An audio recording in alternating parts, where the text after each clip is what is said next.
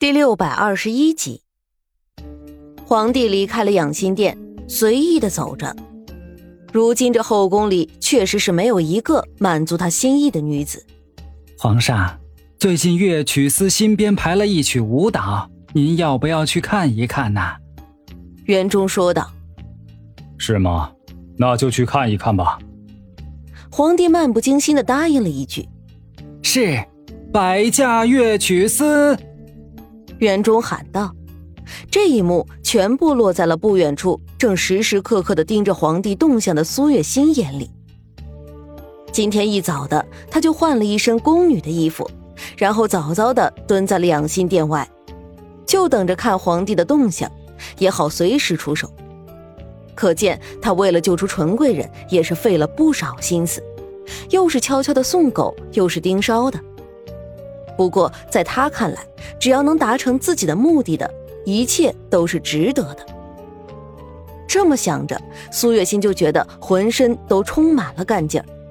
他快跑，抄近路，先一步来到了乐曲司，在乐曲司里守株待兔。果然，不一会儿，皇帝就过来了，点了一曲舞蹈。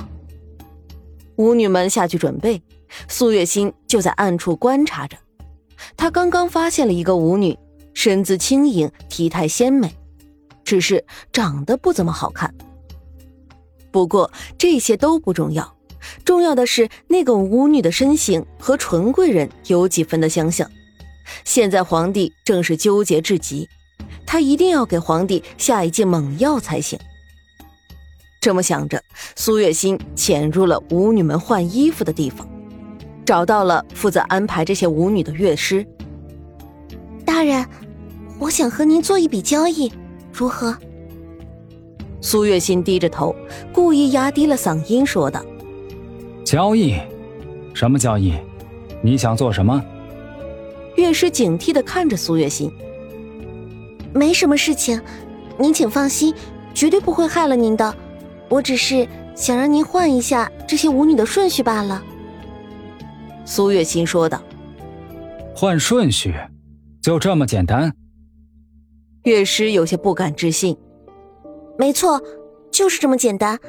您放心，您这里的人我一个都不认识，您也不用担心我会安插进人什么的。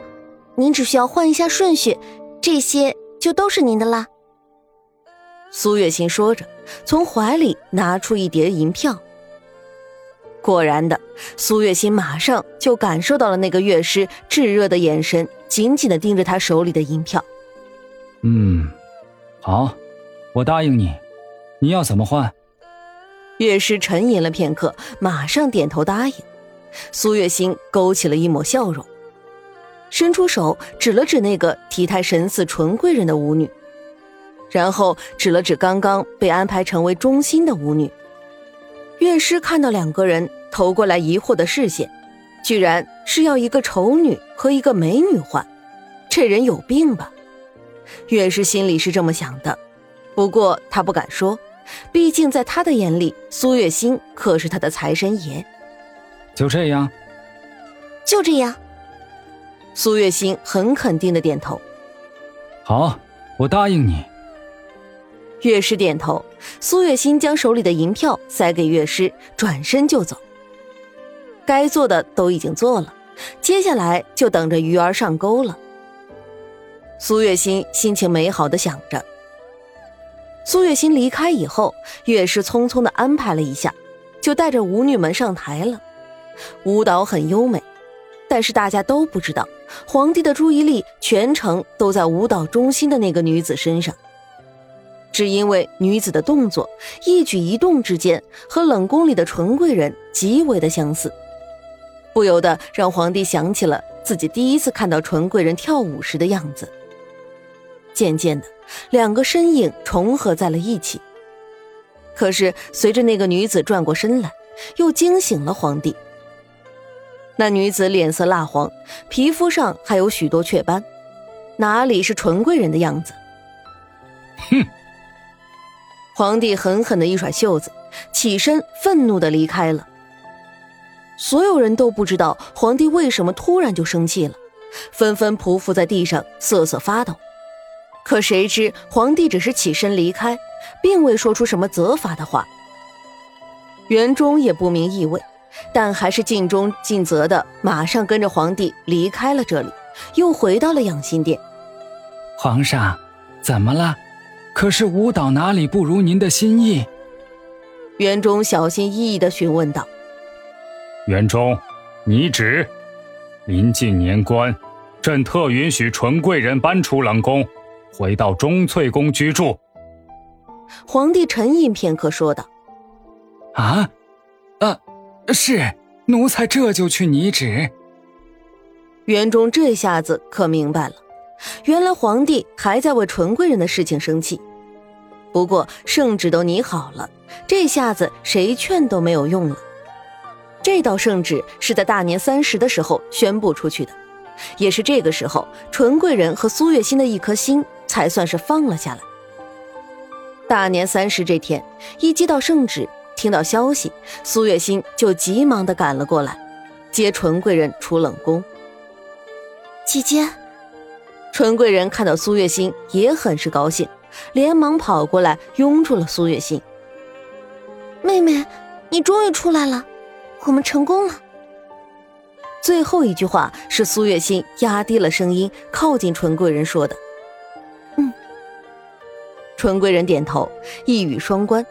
苏月心带来的宫女太监们也帮忙来收拾东西，整个钟粹宫很快的就收拾干净了。纯贵人再次回到这里，只觉得心里平静了许多，也看开了许多，像是突然顿悟了似的。两个姐妹在钟粹宫里欢欢喜喜的，像是过年的气氛。但储秀宫就不一样了。自从听到纯贵人被放出来的消息，她就一直处于愤怒的情绪之中。地上的瓷器碎片无数，屋子里能砸的东西基本上全部都砸完了。贵人，您不要动这么大的气啊，不利于您的伤口痊愈啊。琉璃劝说道。伤口痊愈，哼！如今就算是痊愈了又如何？纯贵人那个贱人，居然从冷宫里出来了，那我痊愈了又有何用？皇上，他还会看我一眼吗？资贵人冷笑着说道：“不会的，皇上最疼爱您了，只要您的病好了，您就还是以前的资贵人，不会有变化的。”琉璃说道。是吗？可是纯贵人那个贱人，之前的时候可是引诱走过皇上的，而且我的伤还不知道什么时候才能痊愈。到时候恐怕纯贵人那个贱人早就把皇上给迷得团团转了。都是苏月心，都是他，这一切一定都是他的主意，一定是他。他以前的时候。就和纯贵人要好，如今他得势，又怎么会不拉纯贵人一把呢？都是他，那个贱人，我不会放过他的，不会的。资贵人目光凶狠的说道：“琉璃，你去给我找个会扎纸人的人来，你快去！”资贵人突然想到了什么，着急的对琉璃说道。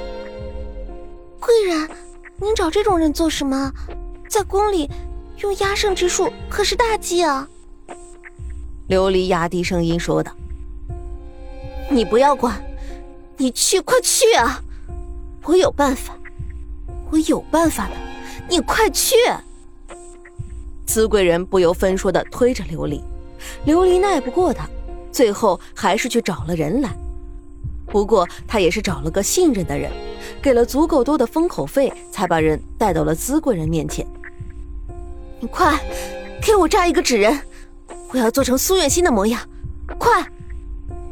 资贵人对那个人说道。那个人被吓到了，有些忐忑的看了琉璃一眼。琉璃点了点头，那人这才答应，拿出东西做了起来。